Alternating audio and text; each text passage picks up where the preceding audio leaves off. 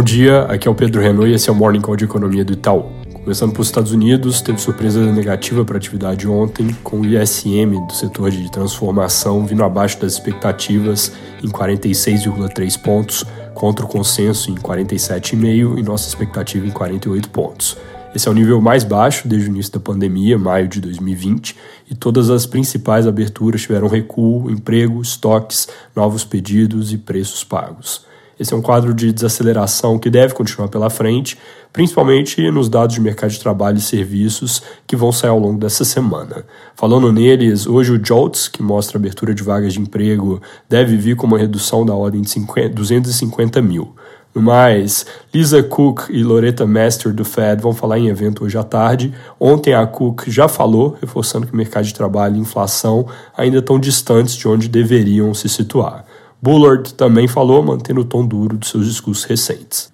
Aqui no Brasil, noticiário relativamente vazio. De destaque tem uma entrevista ao valor da Fernanda Guardado, diretora de Assuntos Internacionais do Banco Central, onde ela basicamente mantém a mensagem data do Copom, colocando que o BC vai pensar em cortes quando tiver maior certeza do processo de convergência para a meta, reforçando a necessidade de paciência e serenidade que eles enfatizaram na comunicação recente.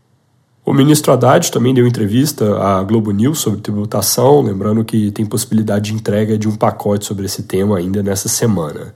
Ele disse que é hora de cobrar impostos de quem não paga, e com isso ele quer dizer, na linha do que eu comentei ontem, de tributar certas atividades, como apostas online, compras no exterior, além de fechar brechas, como por exemplo abater incentivos de CMS do cálculo de CSLL. O combinado, segundo o ministro, pode render cerca de 110 bilhões em termos de arrecadação, isso é perto de 1% do PIB, o grosso disso vindo desse último ponto, da CSLL, mas sem grande previsibilidade de se dar mesmo para implementar todas essas medidas. Em um tema diferente, do lado do gasto, o Globo reporta que o governo pretende lançar até o fim desse mês um novo PAC com obras de infraestrutura, energia, comunicações, educação, saúde e cultura, contemplando projetos novos e coisas que já estavam dentro dos programas de concessões dos governos Temer e Bolsonaro, bem como obras paradas dos PACs do passado. Não tem nada muito claro sobre o volume desse gasto, mas segundo a reportagem, a intenção é usar tanto recursos públicos quanto privados. Comentando sobre uma coisa pontual que pode se tornar relevante, a Defensoria Pública da União pediu para ter esse orçamento deixado de fora da nova regra fiscal, porque eles têm uma necessidade de aumento de gastos para interiorização dos serviços que não teria como ser acomodada dentro do ritmo de crescimento que o acabouço vai permitir.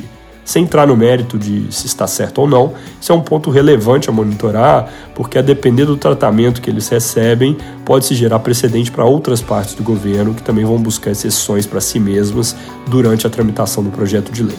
É isso por hoje, bom dia.